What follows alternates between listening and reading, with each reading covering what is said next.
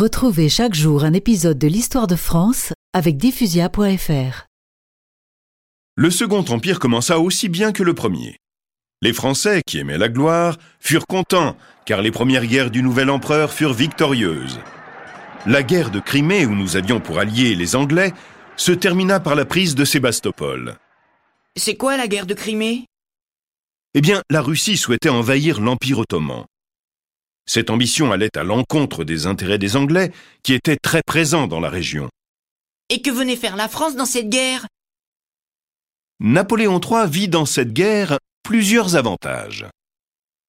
La proclamation de l'Empire a réveillé chez nos voisins les souvenirs des conquêtes napoléoniennes.